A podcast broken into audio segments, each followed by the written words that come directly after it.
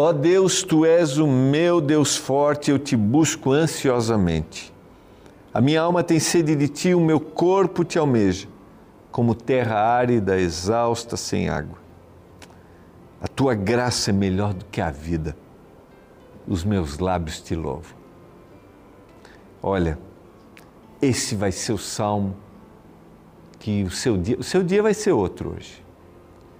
Quero te convidar a meditar nesse salmo porque você vai descobrir que não há nada que aconteceu ontem e nenhuma ansiedade de amanhã que o Senhor não possa te dar paz para você não desfrutar hoje a vida hoje e ser feliz. Está no ar pela TV Novo Tempo, canal da Esperança, mais um programa Reavivados por Sua Palavra, nosso projeto da leitura de um capítulo da Bíblia por dia. Você deseja conhecer da palavra, deseja meditar, deseja estudar? Quero te convidar. Acompanhe a gente, todos os nossos programas estão no canal, nosso canal no YouTube. Vale a pena, vale a pena compartilhar com seus amigos. Isso mesmo. Não esqueça, o nosso canal no YouTube é só você clicar, pegar o link ali, mandar para os seus amigos. O salmo de hoje, todos, né? Todos. Salmo é, é é aquele negócio que vai, né, aquela leitura que vai limpando o coração, sabe, vai enchendo o coração de esperança, vai fazendo a gente olhar para amanhã e dizer assim: vale a pena viver porque o Senhor está conosco. Porque os salmos são clamores, preces de indivíduos que viveram o que a gente vive, que passaram por lutas que a gente passa, histórias como, da, como a da gente, como as da gente, histórias semelhantes e quando a gente ouve histórias parecidas, as vidas se conectam. Então, quero convidar você a meditar junto comigo hoje no Salmo 63. E se você é daquelas pessoas que gosta de conhecer a Bíblia, estudar, quero dizer que aqui na TV Novo Tempo, você está passando aqui pela primeira vez? Tá? Primeira vez que você está assistindo? Um amigo seu sugeriu? É? Então seja bem-vindo, privilégio, que bom que você está com a gente. Olha, sabe que aqui a gente tem uma escola? Isso mesmo, a gente tem mais de 2 milhões de alunos. É a escola bíblica. A gente produz material, a gente distribui, tem PDF, tem material físico. Você ainda não é um aluno da escola bíblica? Quero te convidar. Seja um aluno da escola bíblica, peça seu material e compartilhe com seus amigos. Olha, nos últimos dias eu estou divulgando aqui o guia de estudos Profecias de Daniel. Você quer estudar um livro profético do Antigo Testamento? Está aqui, ó. Profecias de Daniel.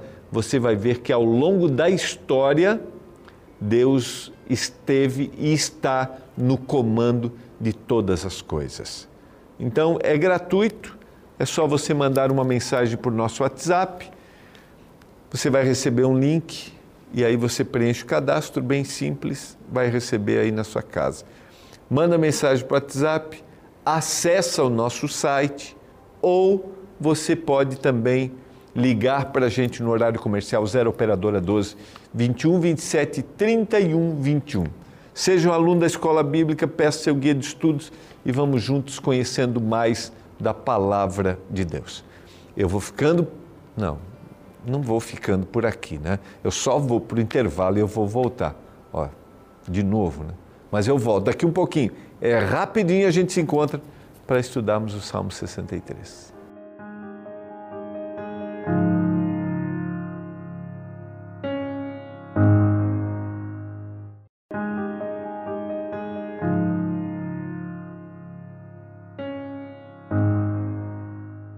Estamos de volta, você está acompanhando o programa Revivados por Sua Palavra. Nosso projeto da leitura de um capítulo da Bíblia por dia. E eu espero que a leitura de hoje faça diferença na sua vida, que seja motivador. Sabe, eu vou dizer para ti que quando a gente lê a Bíblia, quando a gente lê os Salmos, né, de forma meditativa, isso aqui é como um processo terapêutico para a gente, sabe? Porque a gente se identifica, se identifica O salmista fala de situações que ele está vivendo e ele dá caminhos, quem é Deus para ele. Então eu espero que esses momentos de meditação no Salmo 63 sejam momentos para avivar no seu coração, sabe, o cuidado de Deus, a certeza de que o Senhor está contigo. Eu não sei como é que você está, como é que você está vivendo, não sei se você está aí disposto, motivado, ou se você não está com vontade de levantar da cama hoje, ou se você levantou assim porque tem que ir, porque tem que ir para o trabalho. Eu não sei que momento você vive, mas o Salmo 63 é uma mensagem para te dar ânimo, a certeza de que o Senhor está contigo. Ó Deus, diz o verso 1, tu és o meu Deus forte e eu te busco ansiosamente. A palavra ansiosamente aqui é avidamente. Eu tenho desejo de te buscar, Senhor. Eu tenho desejo. A minha alma tem sede de ti. No Salmo 42 ele usou essa expressão. Meu corpo te almeja como terra árida, exausta, sem água. Tem até um no, no, no DVD do Daniel Lidick, tem um, uma música com esse salmo. Vale a pena você procurar ali. Estou é, lembrando aqui agora da letra, né? Vale a pena você ouvir esse salmo cantado depois, leia, depois ouça esse salmo cantado. A minha alma tem sede de ti, o meu corpo te almeja como terra árida sem água. Um cenário de deserto, um cenário de perseguição, de abandono, de distância e sempre os cenários de deserto na Bíblia são cenários desafiadores, são cenários de reflexão, são cenários de avaliação. E ele deseja o Senhor como a terra deseja a água. Assim eu te contemplo no santuário, para ver a tua força e para ver a tua glória porque a tua graça é melhor do que a vida e os meus lábios te louvam. Acho que vale a pena a gente meditar aqui, né? Como é que você olha para o passado? Você que talvez como eu já pode contar a vida em décadas, né? Como é que você olha para o passado? Você como eu, já pode dizer, parece que foi ontem. Davi poderia olhar para o passado e ser prisioneiro dele. Davi poderia olhar para o passado e viver culpado. Quando ele olha para o filho Absalão, por exemplo, que está perseguindo, Davi poderia olhar para o passado e se lamentar e não ter mais disposição para viver. Mas ele decidiu não olhar para o passado dessa forma. Se você olha para o passado e ele te culpa, se ele te escraviza, se ele te destrói pelos erros cometidos, eu quero te convidar, como Davi, a dizer: eu desejo, eu anseio por ti, Senhor. Como a alma tem sede de minha alma tem sede, meu corpo te almeja como terra árida, exausta. Você deseja isso? Quando a gente tem esse, essa busca, sabe, essa forma de olhar, o passado não vai nos escravizar, o passado não vai nos culpar. Sabe por quê? Porque ele disse no verso 3: Porque a tua graça, o dom imerecido que eu tenho em Jesus Cristo é melhor do que a vida, por isso os meus lábios te louvam. Você talvez possa olhar para o seu passado e se lamentar, ser escravo, mas se você olhar para a graça do Senhor Jesus, você vai falar como salmista: A tua graça me salva por isso que ela é melhor do que a vida e eu vou cantar hoje. Eu não vou ficar me lamentando, chorando. Eu vou te louvar. Você deseja isso nesse dia? Você teve uma perda no passado que te traz tristeza, que te traz angústia, que te tirou a vontade de viver.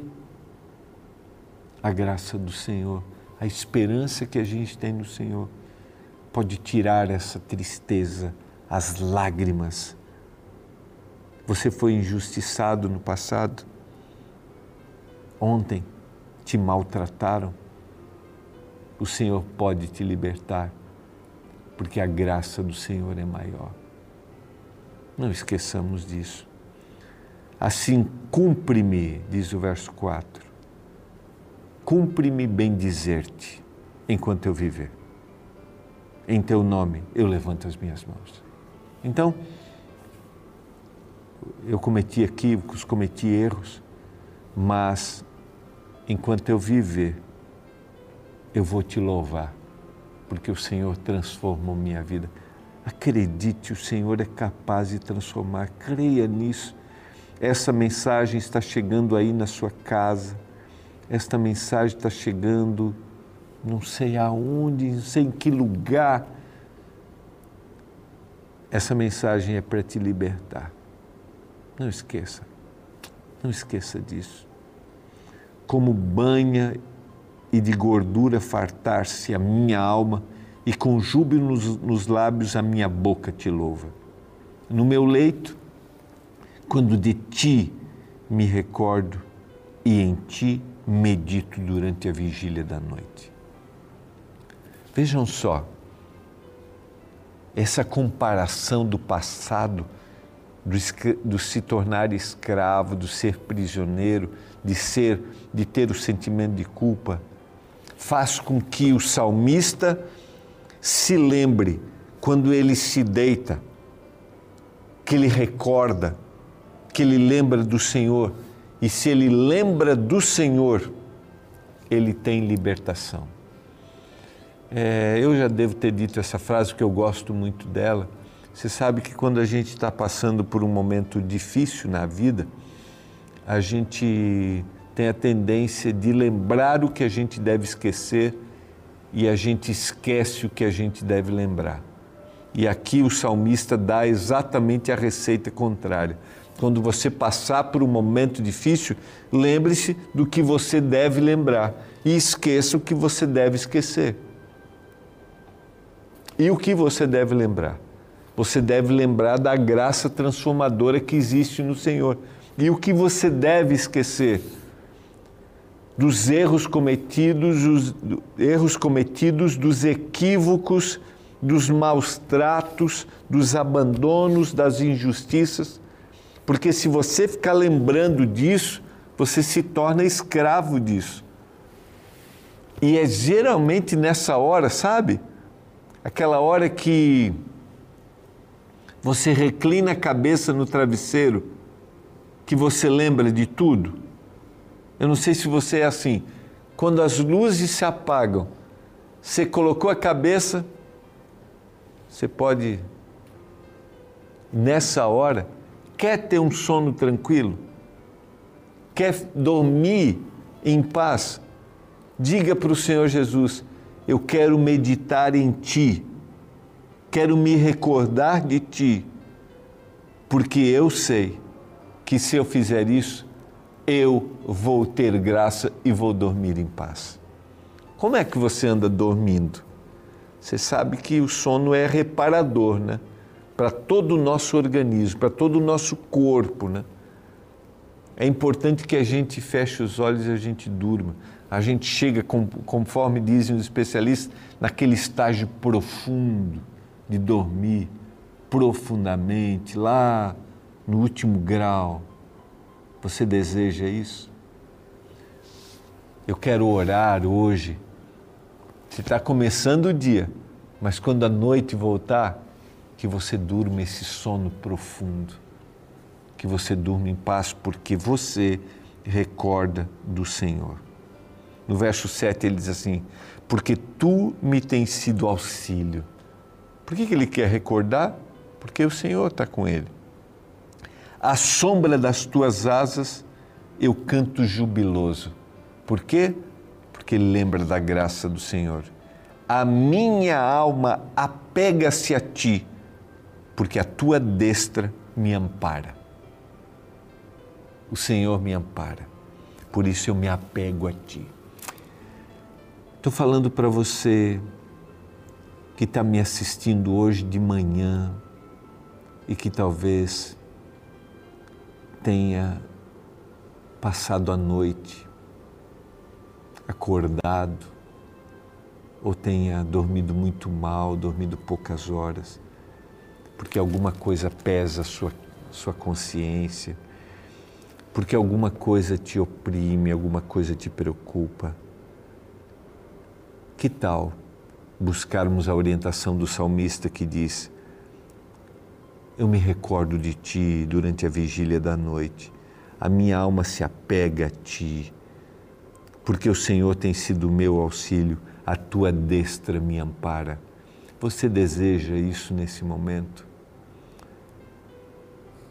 Apagar.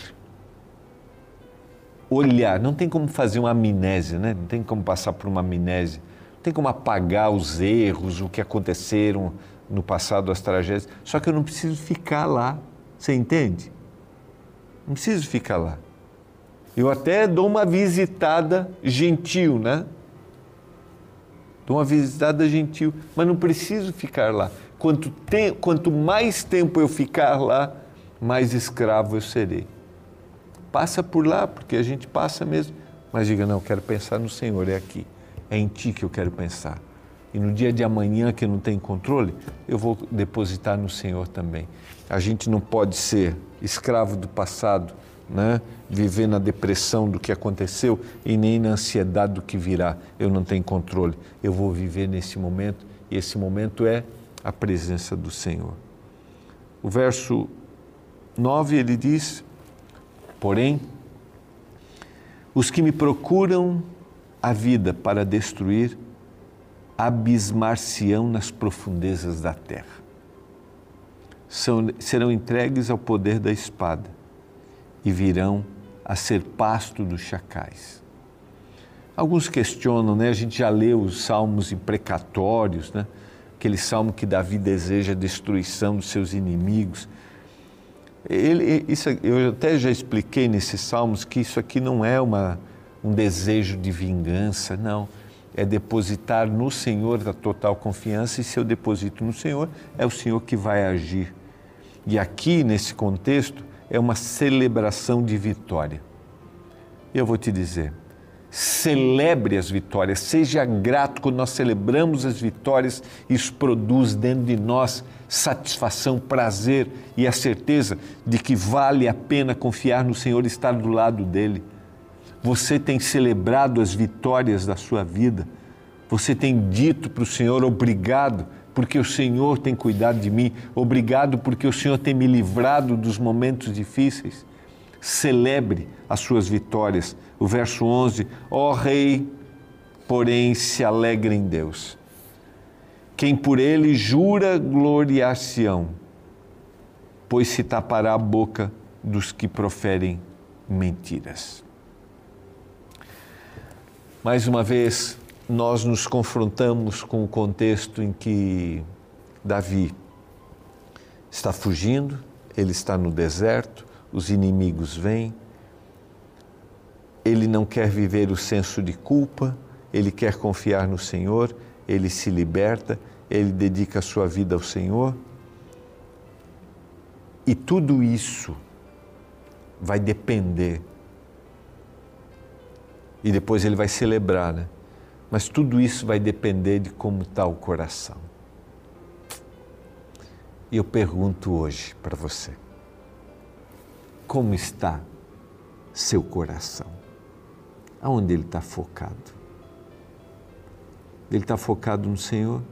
Tenha certeza que as vitórias virão. Está confiando no Senhor? As vitórias virão.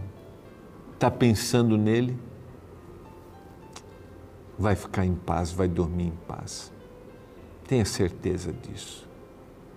Deposite no Senhor toda a sua confiança, porque tudo depende de como está o coração. E aonde está o coração, ali está o nosso olhar. Eu quero orar neste momento por isso, para que o Senhor dê paz, tranquilidade e para que o seu coração esteja ligado ao Senhor e para que nada do que aconteceu ontem te escravize no hoje ou no amanhã. Vamos orar por isso. Pai do céu, obrigado pela tua palavra. Obrigado porque o Senhor nos transforma. Obrigado por tua graça. Ela é melhor, ela é melhor do que a vida.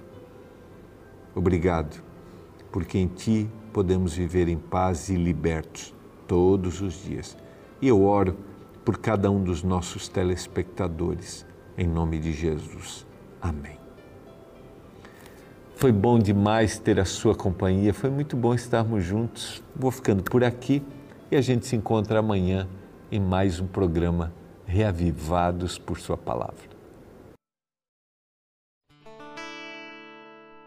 No fundo do quintal da casa em que eu morava quando era criança, havia uma grande goiabeira. Porém, com o passar do tempo, as folhas começaram a murchar e seus frutos já não davam com tanta frequência. Certa noite, uma chuva forte caiu sobre a cidade e na manhã seguinte, a velha árvore havia caído. O interessante é que somente após sua queda é que descobrimos o motivo da decadência em seus frutos. À primeira vista, não podíamos detectar o problema, pois ele não estava na superfície uma praga havia atingido as raízes da goiabeira, deixando sua sustentação comprometida. E assim, no primeiro vendaval, a pobre árvore veio ao chão.